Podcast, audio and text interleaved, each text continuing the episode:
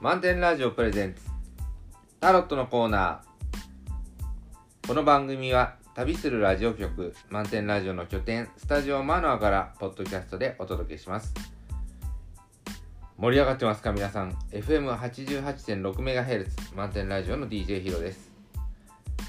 毎週お届けするタロットのコーナー。今週も漫画家でセラピストでフラダンサーの歌うつきさんをお招きしてお送りします。こんばんはこんばんは。あの早速なんですけど、はいあの毎週金曜日にねはい配信していたこのタロットをあ、はい。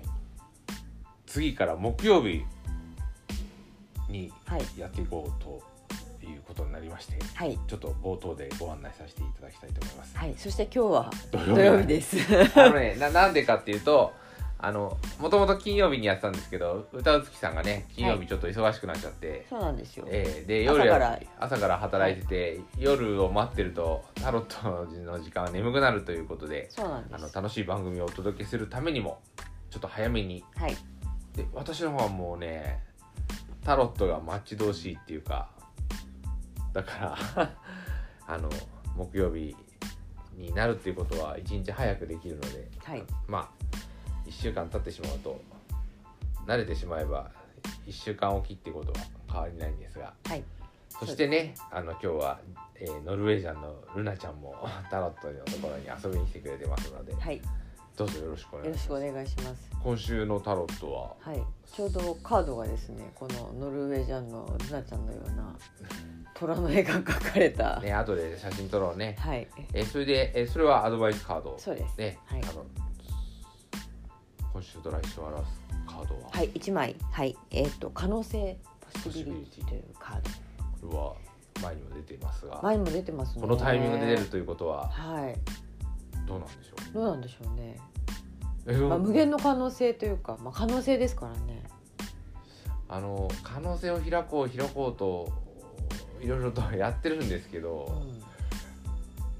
またその可能性になってしまって可能性の二乗というか二乗。うんなんか可能性がですね可能性を呼んでこう、うん。発散してるような感じで。話でかくなってるしみたいな感じで。その一向に地に足のついた話にならないんですけどおー。可能性が広がりすぎちゃって、ああ広がりすぎちゃってえー今日はねあのーもうあまりにも広すぎちゃったんで、うん。もうなんか地に足がつくっていうことは、まあ、やること決まってるって考えるわけなんですけど、はいこうまあ、やることが決まってると、えーなんかお給料とか報酬もはっきりするかなとか思ったんですがなんかどんどんこう広がっていくばっかりで、えーなんかもう発散した方がいいのかなと。うんだからこうい一般にね一般に1週間の労働時間って40時間なんですよ。はい40時間これをやりますっていうことでお給料とか、まあ、報酬をいただけるんですけどうあのはっきり決まっちゃうとなんか40時間ってあっという間なんでなんかもうちょっといろんな可能性考えた方がいいかなと思って、まあ、この仕事は10時間ぐらいこの仕事は10時間ぐらいうん。この仕事は10時間ぐらいって割り振った方がいいのかなとか今日思いましてあーそうなんですね。で1週間40時間で何やりますかっていうと結構あっという間に時間経っちゃうんですよね。そうですよね、うん。40時間って結構本当になんかそんなにいっぱいありそうですけどね。あっという間にあっという間なんですよね本当に、うんなんか会社勤めしてるじゃないですか、ええ。で会社勤めって大体半分ぐらいはそのややらなきゃいけない仕事に追われて、うん。さあ自分の時間の自分のテーマでものを進めるってなるとやっぱ1日1時間とか2時間ぐらいしかないんですよね。うん、うんうん。でその中でぼーっとしてるとあっという間に半年経っていっちゃうし、うん。成果ってそういうその1時間2時間で何やりましたかっていうところが一番ウェイト大きいんでえ。なんかなかなかねうんまとまった時間っていうのは取るのは大変っていうかえ、ううん。ん、その中で作っていかないとうん。ちょっと矛盾してるんですよね。そうですね。はい、それで、まあ、今回考えてでいその40時間で何ができるだろうってうん。思った時にじゃあもっと自営なんだからうん。やればいいじゃんと思って、うん。うん。で1週間のうちどれぐらい働けるかと思って、ええ。1週間って何時間だと思います、え一週間？う二十四かける7で。七。んでな何時間何百五十時間ぐらいなんですよ。それしかないんですよ1週間って。うん。でまあ寝たりご飯ね食べたり買い物したりとかいろいろあるとその半分とかってやるともう80時間もないと。うん。そうですね。だから案外ね時間ってあるようでない。うん。っていうところに今日考えたところなんです。はい。はい、一週間あっという間ってことは百五十時間があっという間に過ぎてるってことですもんね。そうですね。まあうち半分は睡眠とか、そうですね。うん。維持の。維持というか、はい。まあそこまでね考えてると、うん切ないんですがうん。ちょっと80時間。うん80時間って人間何ができるだろうって思うとそう大したことできない、そうでもないかもしれないですよ、うんだからどういうふうにやっていったらいいかなっていうこそうですね。なんかえっとなんかだらだら過ごすこともできるし集中してこうガッとやることもできるしどっちもできると思うんですけどあの自分がやろうと思えば、とそうそうそう。だからうん、え例えば私はこううんまあ子供に勉強してるって時間があるじゃないですか。はい。これ大体週に10 15時間ぐらいかかるんですね。うん、勉強ああの準備も含めると、ああ準備も含めると、うん、でそれからブログを今書いてて、うん、はい。まあ、1日1時間はかかんないけど、まあ、毎日書いてて、うん。まあ、30分として78件書くだけでもうん。2時間以上うんうん。かかるわけでそれにえこの収録だとかあと、まあ、ラジオのレビュー書いたりとかうん。こうやっていくと、んもうあっという間にうん。経っちゃうん。そうですうん。ね、だからこう何かやろうかなと思って準備して資料探してってやるとあっという間に数時間飛んでっちゃうから、うん。その時にカチッてこう、まあ、読んだだけっていうのはなかなか忘れちゃうんで、うん。なんかまとめないといけないんだけどそのその時間ってだから本当にこ心してかからないと、うん。なんかダラダラしてるとね本当1週間過ぎちゃってほとんど進まなかったってことになっちゃうんですよね。耳が痛い感じですね。そうでなんかアウトプットやらないと、そう、うん、だ歌の練習だとか踊りの練習だとあっという間に数時間経っちゃって。経っちゃう経っちゃう。うんだからあのぼーっとしてるとえ時間だけ経ってったのに何が進んだんだろうってなっちゃうから、うん。なかなか大変なんですよね。ですね。本当なんか意識しないとあのあれっていう間に本当にこう1時間2時間ってん消えてっちゃってるので。で一箇所が一箇所にね、うん。仕事を絞ったら多分あのそれなりの報酬なり対価は得られると思うんですけど、え。うんだけどそこをその中でなんかこうやんなきゃいけないことに追われてるとあっという間に時間が経ってやりたいことが後回しになっちゃったっていうこともあるじゃないですか。ね。だからそう気をつけなきゃいけないえし、うんうんうん。かといって今みたいにさっき言ったようにこういろんな可能性にかけていくと分散してしまうからあのはい、いやろうと手を広げるのはいいんだけうん。ど、例えば1週間にそれに取り組む時間が1時間とか2時間ぐらいしかないって言ったらう、ん。ほとんど進まないっていうリスキーはあるわけでああなるほど。はい。うん。でしょ？だから、そのちょっとねちょっとねだから自分の時間どう使っていこうっていうのを考えた今日なんですね。あ可能性は広がるけどーうん。広がった分可能性が可能性を呼んでさらに細分化されてかけられる時間が減ってってっていう可能性だけで終わっちゃいけないなというふうに考えたんですが、まあ、はい。今日のカードは？はい。どういう？ふうにえ？それでいいんですか？はい。はいうんあうん。そう。いや私はこのカード見た時それ思ったんですけど歌ってきたのは、えそうですね。えっとなんか今日あの私妹が2人いるんですけどあの時々えっとなんかチャチャットというか、ちょっとうん、あのでこう、まあ、会話をすることがあるんですけど今日はあの下の妹が誕生日なんですよね。おうん、おめでとう。でえっ、とあその関係でお誕生日メッセージを送り、うん、それであのーそれをがそう、まあ、まあそれがきっかけではないんですけどあのなんとなくまあ今日は会話をする時間がありでえっとまあその中でちょっと今日あのー私お腹の調子がうん一日なんとなく何度トイレ行ったかなっていうぐらいすごい何回もトイレ行っててでなんでこんなに？みたいな感じだったんですよ。でこれもしかするとデトックスかなと思ってあのーいたところにそのい妹から「今日は土曜だよ」って土曜の牛の日の土曜ですね。あの牛の日じゃないけど土曜だっていうことで。でなんかあの海が出る時なんですって。こう溜まってたものをその排出するなんかそういう日だっていうことなので。あなんかだからかっていうことですごくこう腑に落ちたんですね。でえっとだからこのカードが出た時にその私はこういろいろで出たのであのなんかこうあ新たなものっていうか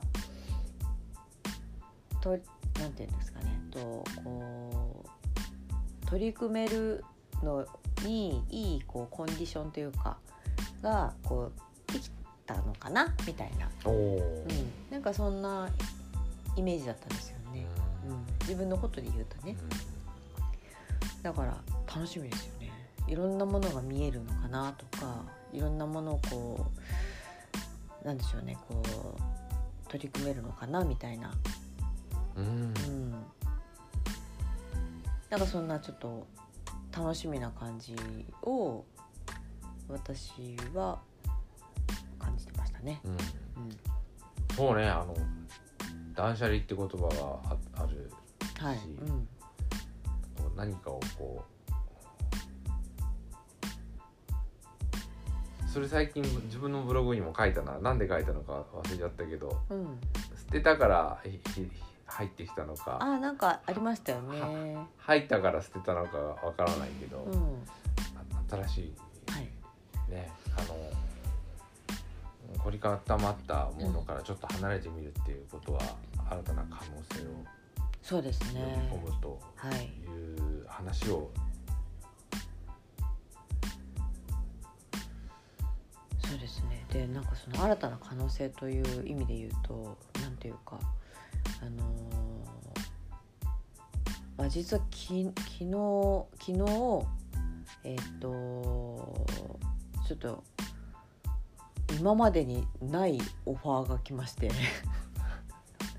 嬉しいんだねなんか初めて言われたので すごいななんですかね。あのー いや嬉しい嬉しいですよね。知らないだって今まで あの歌う月さんがこんなに積極的になるとは思わなかったので、何にですか？そのオファーあそうですか。うん。うん。なんでやんあいやなんでやんないのかなっていうか。えいやええすす好きなの？とか言う。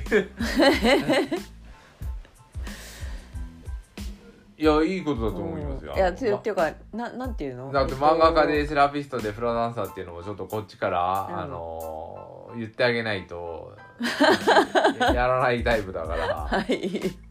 それなのになんかこう。えやらなくはないですよ。言わないだけで。いや言わないっていうかななんだろうな。そのえー、っともっと、まあ、人前でやるかやらないかは別だけどもそのうんもっとこう表現ししたらいいんじゃないかと。はい。やりたいなと思うんじゃなくて実際手を動かし口を動かし体を動かしってやればいいのになっていうところはあったので、ええ。だからそれがすんなり話をいただいてから行動に移すまでがすごい早いのでちちょょっと驚いた。あー。あそうですか、うん。うん。でも良いことだと思うので。うん、いやだから今までえっといや何のオファーが来たかっていうとうなう歌いませんかっていうオファーが来たんですけど。歌う好きなんですから。そう歌いう好きなんであのえいやでもねでも歌う好きってあの自分で名前つけた時にはいや私は歌わないしって思ってたんですよ。歌わないけどねって思ってたけどでもあのアカウントが見れるなっていうあのアカウントをあのペットたちの名前をこうつなぎ合わせて作ってしまったので見れるなって、まあ、ハワイでねあのメレって歌なので、あのじゃあ歌なんとなく歌う好きっていうのはあのゆ言葉にしてみた時になんとなくふーってこうしっくりきたもんですから歌う好きでいいやと思ったんだけどでも内容としては歌わないしねって思ってまました。だから自分の中に歌っていう可能性はなかったんですよ。ゼロだったの、いやだからいいことじゃない、うん、だからこの可能性っていうのはあの、なんていうかこう自分でもう勝手に消してしまってる可能性っていうのも実はあるんだなっていうかあったんだなっていうかうん今もまだまだたくさんいやそんなのは自分とは無縁だとあの自分にはできないとかあそういう才能はないとかなんかあのいろいろな理由であの可能性を自ら潰していることっていうのはたくさんあるんじゃないかなと思うんですよね。でもそうじゃないんじゃないのって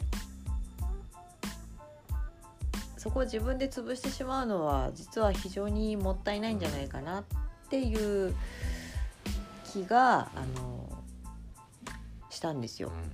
であのさっき実は、えっと、DJ ヒロさんとこう一緒にこうインスタライブというのをこう聞いててですね、あの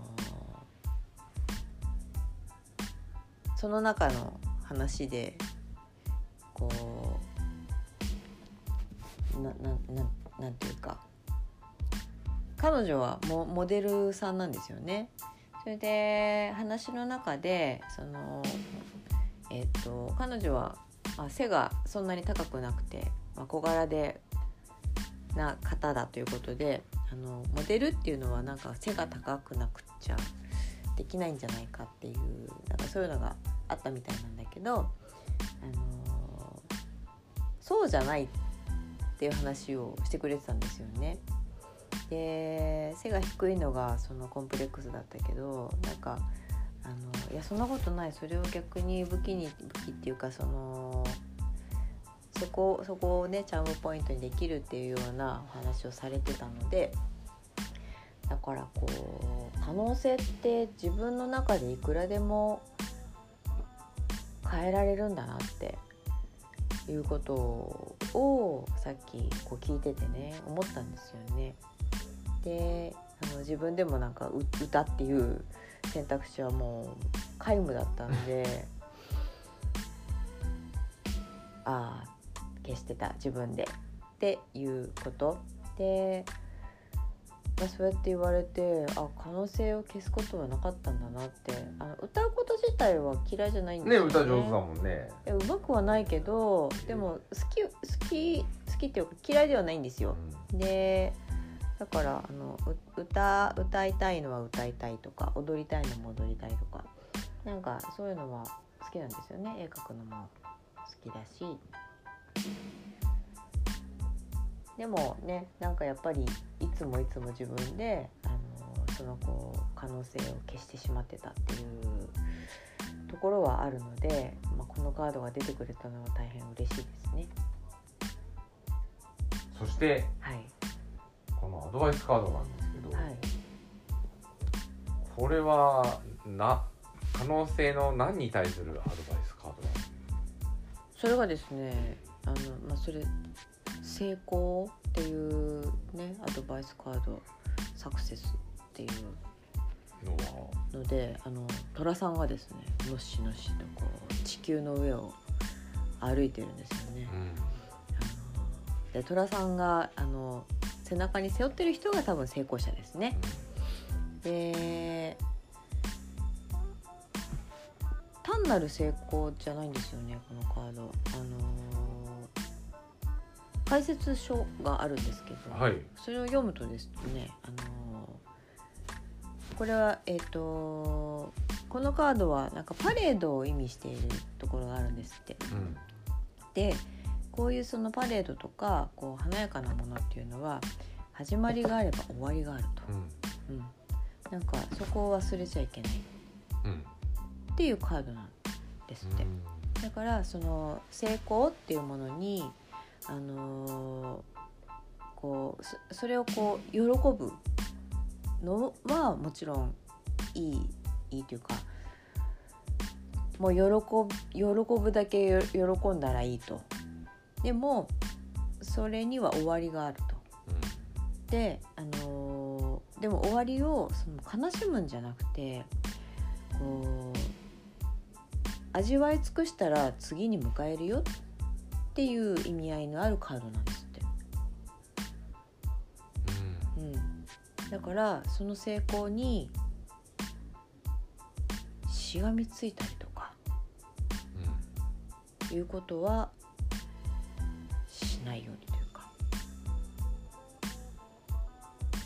なんかそういう意味があるんですって。とてもいいいいことですうん、だからこう次々に来る波があるのであのその波をこう存分に味わうあ成功の波に来ればその成功を存分に味わいでも波の後にはだいたいこうえっとくぼみというかあるのでその時期はその時期でその時期を大事に楽しんだらいいよいと。いうことらしいんですよね。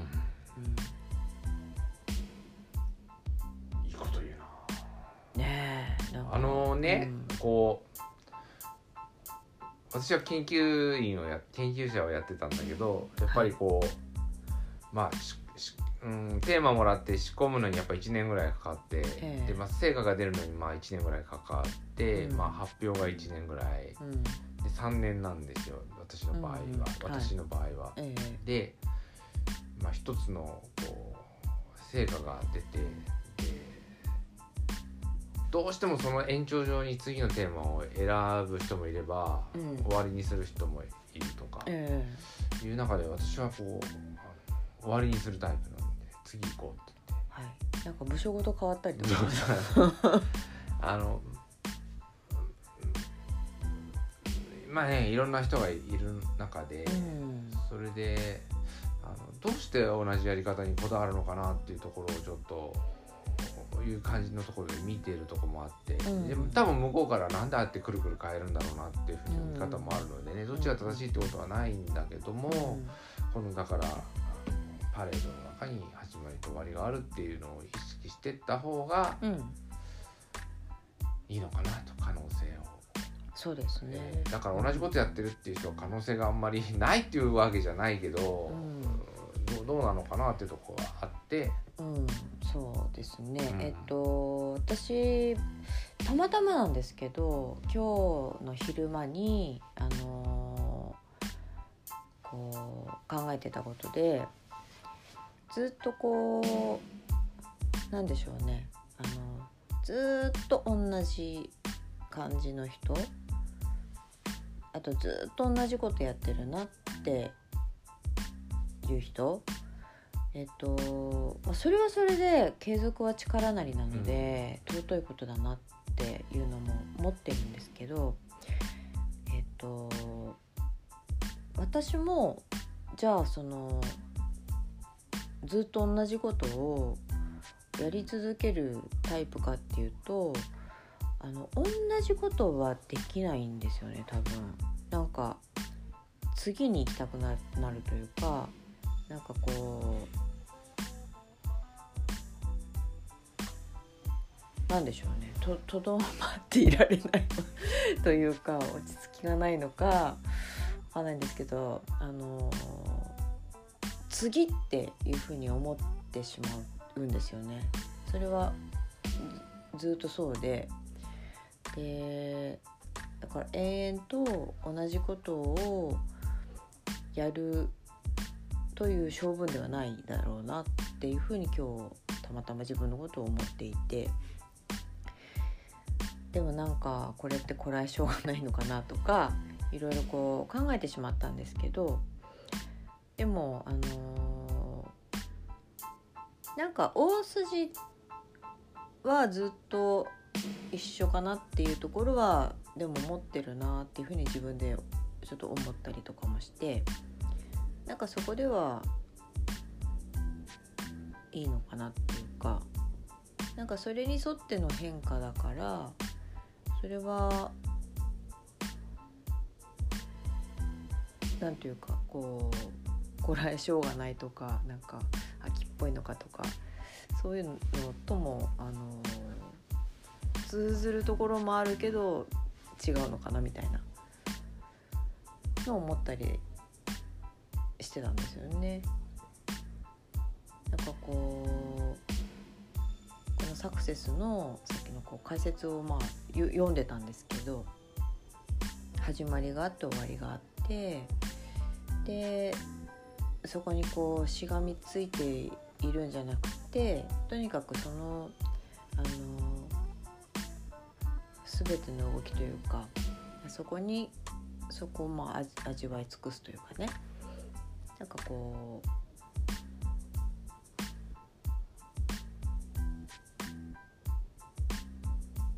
そこをこう固めてしまったりとかあの保存しようとかそこにしがみつこうとかなんかそういうのじゃなくてっていうのがあのとてもあのいい流れなんだなというのをあのそういうところからもねなんかちょっと感じられたのでなんか今日この2枚はとても楽しみなカードに私にはなりました。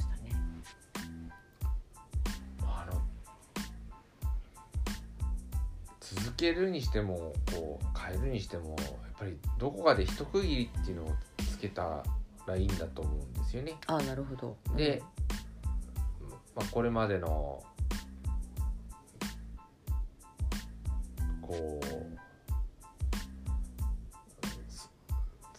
えっとやってることに対していろんな人が関わってくるし、まあ、あのお客さんなりお金のこととかもあったりしてはい。その中で一旦見見直すっていうか、えこれでいいのかっていうふうにこう問いかけて、うんそこに、えーそこの時にまた、えー区切りで見見直して進んでいけばいいと思う思うんですえよ。ああなるほど。うん、で多分なんていうのかなこう取り巻く環境あかによって流れも変わってくるしでそういうプロセスをちゃんと得てるか得てないかで、まあ、しがみつきとか、うん。そうじゃないとかっていうところをの差が出てくるんじゃないかと私は思うんですね。うん。だからこうその巻き込む人や巻き込むこうものに対してちゃんとそこに向き合えるかっていうこと。をうん。また同じこと繰り返してるよって思われてしまったらそうじゃないんだよってちゃんと説明できるんだったらいいんですけど、うん。それがないっていうかそれをこう避けてしまってるってなったらちょっとそれでうんやっぱり考えた方がいいよねっていうところはあると思うので、うん。うん、だからそれが一つのデデトックスにもつながってくるしうん。可能性を広げるチャンスのような気がするのでね。はいだからこの可能性をひ広げるっていうことはうんうんとやっぱりこう適度なタイミングでうん考えていくっていう、そうですね。うん、うんことじゃないかと思うんですね。でそれがそれの繰り返しが成功なんじゃないかなと。はい。このね寅さんに何度も乗れるかもしれないですよね。うん、トラさんうちのトラさんはなんか寝ちゃいましたけど。寝ちゃいましたねうちの寅さんは。気持ちよさそうです。なんか。なんかちょっとそうね。はなんか始めたら抜けられないとかって思っちゃうようなところにはやっぱ近づかない方がいいと思うし。うんこう自分の中でもう少しこうねさサバサバとこうちょっと引いてみられる取り組みっていうのは大事なのかな、ああそういうことも大事ですよねだから可能性広げるっていうことはうんあえてこう区切りをつけて取り組むっていうことも、そうですね。うん、であとこれいろんな可能性が見えてるってことだから例えばなんかここに可能性を見つけました。でもあのここだけじゃない。こっちも可能性こっちも可能性これもこれもこれもこれもこれもこれも可能性なわけだからなんていうか、あのここしかないんだみたいな感じでこうこれもしがみつきみたいなここしかないんだって思った時に他見なさいって言った時にはここしかないと思ってたことところに対して何か、考えても例えばねあの今中学校3年生の勉強とか見てるとはい、5分考えてダメだったらダメって割り切ってくださいとかさ。えだからこう何かのタイミングでちょっと視点変えるっていうことをこうねあうん。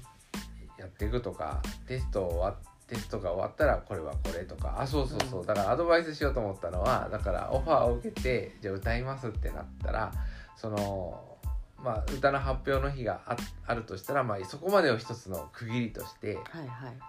で一生懸命頑張ると。はい。っていうふうに割り切ってやってってうん。っていうふうにこう小刻みに小刻みに考えていくことね一期一会の世界になるんだと思うその瞬間を頑張る、はい。うん。その先のことはまた考えるっていうふうにそうそうそうそうそうそれをね繰り返していくと、私もなんかあれこれ可能性広げてまた可能性が広がっちゃったっていう中でこう分散してっちゃうなと思った時にあのこれだけ考えてこれだけ時間を投資して出てきた答えに対してはい。うん。って考えればそんなに怖くないかな。ああいいですね。ううん。んということで来週もそれを意識してやっていきたいと思います。そうですね。はい。木曜日。楽しみなはい。えー今度今日土曜だから日月火水木5日後どんなふうになってるか、はい。またお話できたらと思います。はい。今日はありがとうございました。ありがとうございました。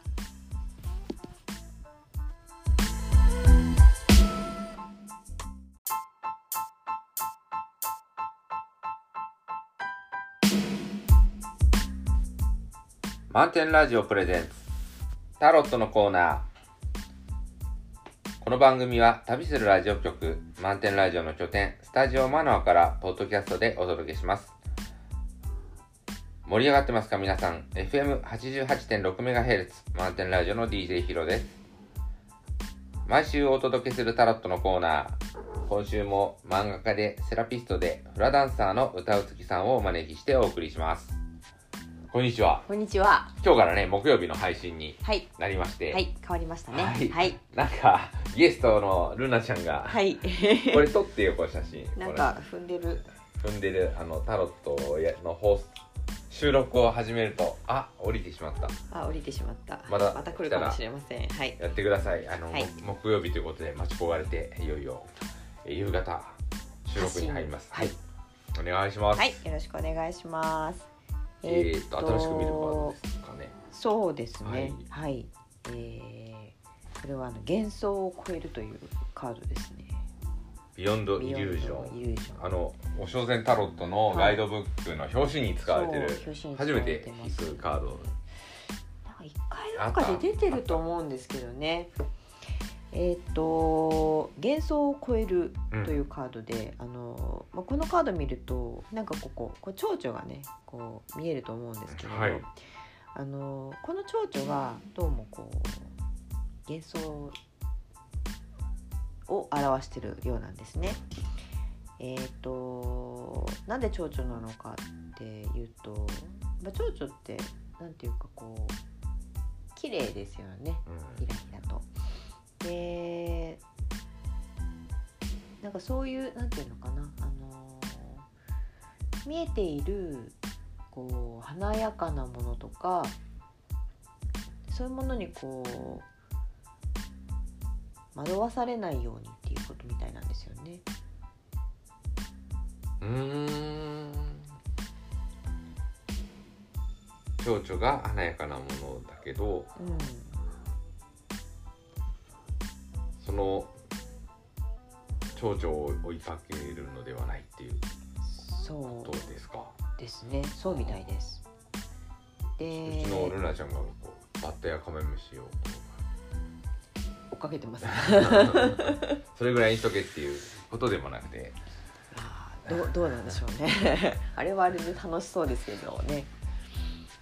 さあそうあそういうふうに来たか。うんなんかうんもっといいことがあるんじゃないかっていうふうにこのカードを引いた時瞬間的に思ったんですけどうん。もうなんかげ幻想を超えるうんようなこう浮ついた話に飛び込めみたい 浮ついた話に飛び込めななんか昨日ねちょっとおあの大きなイベントがあってなんか思わぬこう、うんイベントの収穫っていうのをこう感じて、えそれで一区切りだったはずなんですけど。ああ昨日のねイベントね。なうん。今蝶々が飛んでるような感じでもっとやろうみたいな人。あ いやでもえっ、となんていうのかなこうもっと奥にあるものを見ようっていうことみたいなんですねこのカード。あの第三の目の位置がこう開いていまして。はいで奥があの多分奥に広がりがあるんじゃないかと思うんですよね。このこう背後とか見見ると。あの光り輝いてますし。ここのここの中ちょっとこう暗くなってる感じえ。に見えるかもしれないんですけど、えっとなんかこう私にはなんていうかこう無限にこう広がる何かみたいなその奥に入っていけばいくほどこう広いなんかあの空間っていうか何かこうひ広がっていく何かがある気がするんですね。うん。奥深くさらに広くみたいな。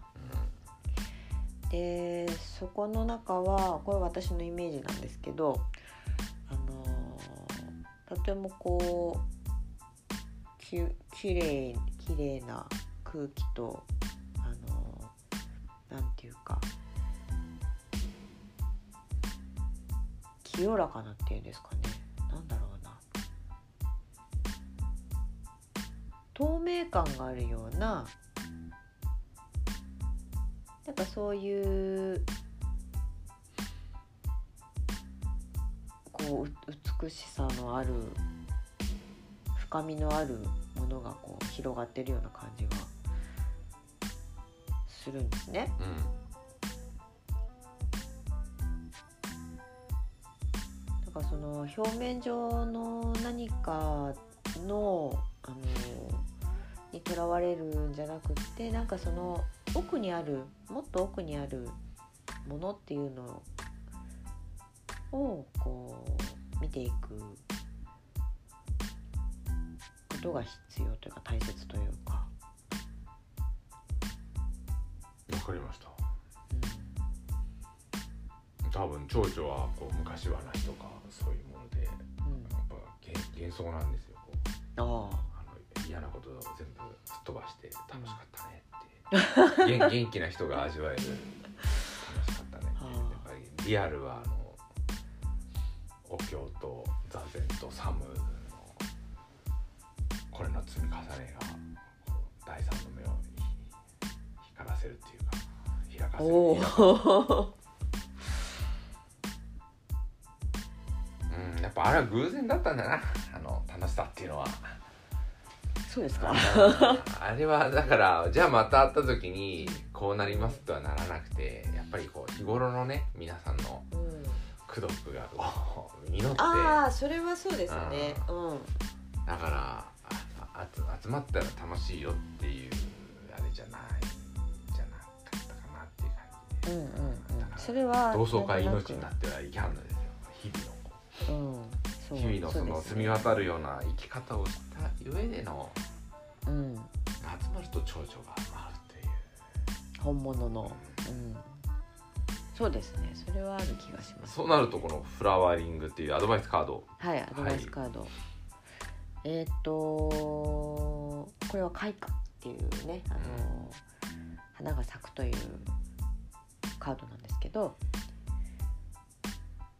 でこれまああの女神様みたいな方があの少し蓮の花の上にこう座っているわけなんですがこの方のあのこう袖のこのたもとのところにプツプツってあるのはこれ種なんだそうなんですね。種はいはい、うん、でこれはあのこの方のこう豊かなこう性のエネルギーというか命のエネルギー、うん。だからそれがこうたくさんあの詰まった種で。うん。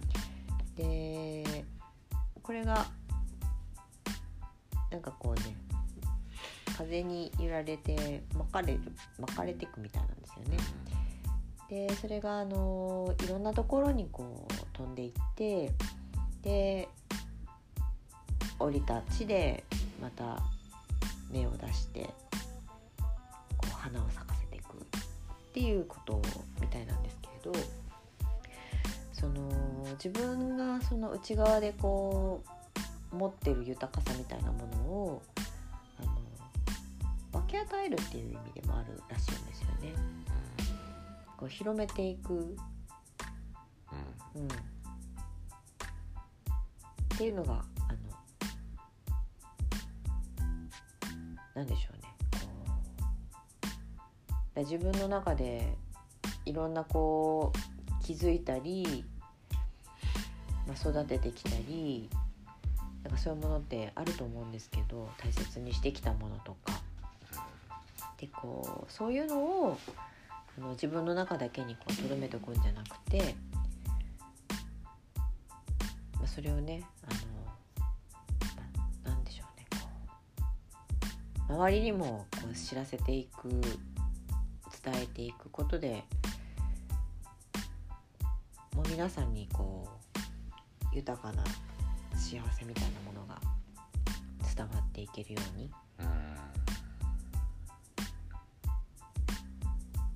種っていうのがいいですね。こううん。やっぱりわ私もはお花を育ててるんですがその、まあ、花が好きな人は多いんだけど花咲かせるまでが好きっていう人はあんま見なくて咲いているものだけをこう語って、なるほど、ううんそうかもしれないね。ましてやこのそのじゃあこれを広めようと思った時にこう、うん。種っていう形でうん。広まっていくっていうところになんか今の話を聞いて魅力を感じましたね。だから花のまあ花っていうのはコピーできないっつうか、うん。まあ、花屋さんに行けば花だけを売ってるっていうのはあるんだろうけどそれをたくさんやってるんだろうけど、そうじゃなくてその花を広めたいと思ったらお花はうん種という形にしてうんでそそれで広まっていくっていうかこうはい。そこから咲かせるのはうん。だから自然には花は咲かないんですよね。だから条件がな、うん。あ合わなければ芽は出ませんし、うん。芽から出てちゃんと育つかっていうのもまた、えー人苦労というか、はい。人仕事っていう感じになってくるので、うん。でもそうやっておお花を増やしていくっていうのはやはり一回種の状態にしてうん。やっていくっていうことはやっぱり昨日のこうイベントの種をまいた人は素晴らしいなと。ああそうですよね。うん。だからこうた楽しさだけのコピーだとううん。まあ言ってみればちょっと私酒やめたんでね。だから、うん。あの酒で盛り上がっちゃ面白くないんですよ。あ。まあ酔っ払うと楽しくなるんでしょうけどあのなんだっけ、えー合法的な精神性の物質はそうじゃなくて内内側からなる、うん。そのビールなんか誰も飲まないっつってあ。ウーロン茶であれだけ盛り上がるっていう会っていうのはなんかこうはい。種をまいてくれた人に感謝っていう感じで。そうですね。ちょっと今今一度この、えー、蝶々が浮かれていた情と自分をこうあの2匹目の土壌みたいなことは考えずにですねこう種としてうんどう広めていったらいいかっていう私は考える一週末と、そうですね。うん。そう昨日の会のことで言うと何何があったかっていうとね私たち毎月1回あのお話し会というのを開催してるわけなんですけどあのそれのまあ見本っていうんですか？お手本にしてきた。まあこういう会は楽しいなという。うんちょっと自分あのねだからこう歌月ちゃんと私はもう小学校の同級生でまあ割かしこう、なんていうのかな。まあ古いもの 古い縁を大事にするっていう、うん。うんところはあると思うんですけどねこう、うん。昨日のお手本とした会っていうのはこう新しい人を迎えるために開かれてた会うん。なんですよね。そうですね。あのだから昔ながらの人が集まって何かやろうっていうんじゃなくてこれまで知らなかった人をはい。あの輪の中に入りなさいよって、まあ、年取ってからねそういうのってなかなか難しいんですよね、だからでそういうのはね日本にたくさんあって自分もあのだから何て言ったらいいのかな。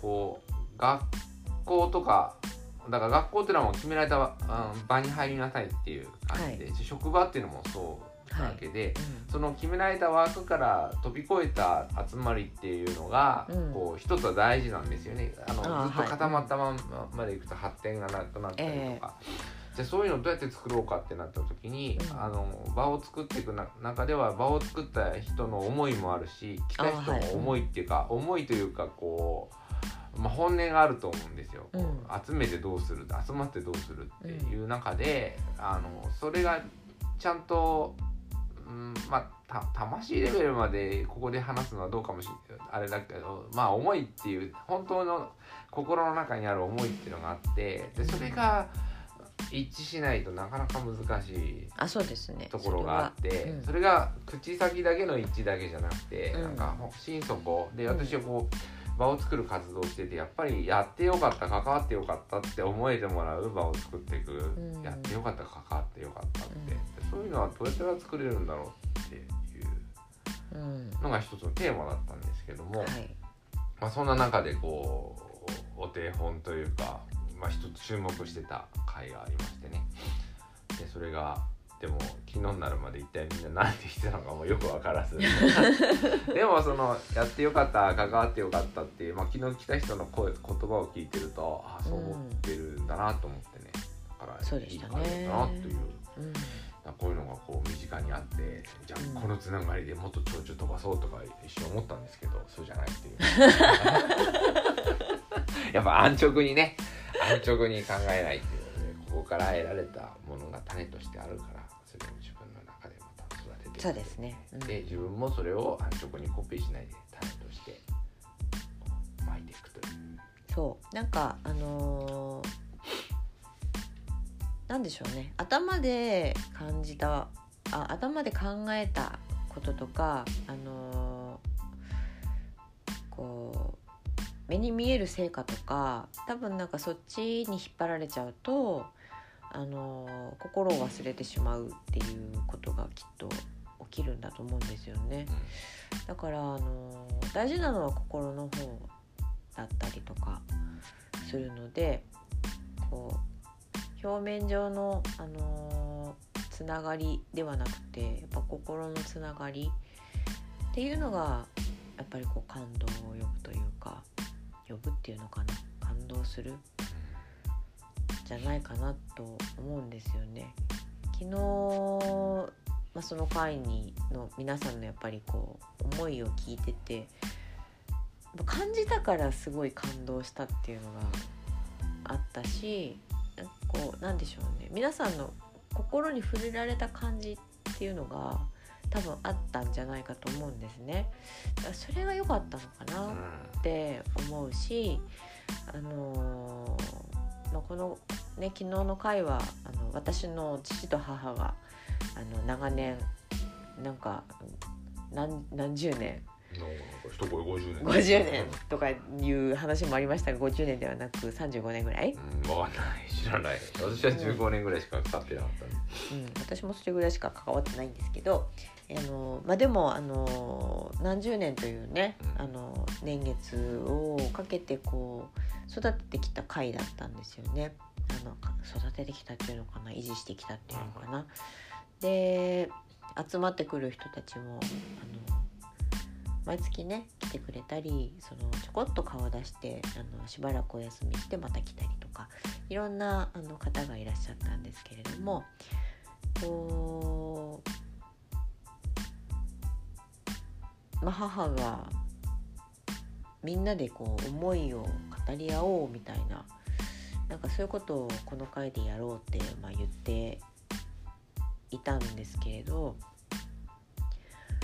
こうなかなか普段言えないような悩みとかねあの思いとかなんかこういうところに来てだから職場とかそういうところではないあの全然そうこう利害関係とかそういうののないあのつながりの中でこう話をして聞いてでなんとなくお互いにこう励まし合ったりあのなんでしょうね慰めてみたりとかなんかそういうことを通してあなんかまた明日から頑張ろうみたいななんかそんな気持ちになってきてたのかななんてこともね昨日改めてちょっと感じたところもあって。そういうの大事だよなと。だ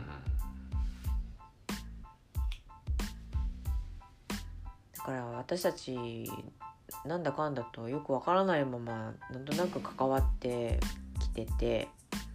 でなんとなくわからないにもかかわらずこのニコニコクラブっていう名前を引き継いでお話の会をしてるわけなんですよね。でなんかよくわからなかったけど私たちなりに感じてたものは多分あってその感じてたものを多分ね、あのちゃんと見てそれでそこを大事にしながらやっぱりこう種をまいていくっていうことが大事なのかな？だと思います。なんかうん。ちょっと浮かれてる人がいたら今日の話を聞いて。ね 今一度冷静になってもらう。今一度冷静になっていただいて自分たちだって。それは。はい。ということであの、えーこのあ配信ね金土日と、えーもう今晩、えー配信しますのではい、考える1週間にしてください。来週またはい。木曜日の配信をお楽しみにしてください、はい、よろしくお願いします。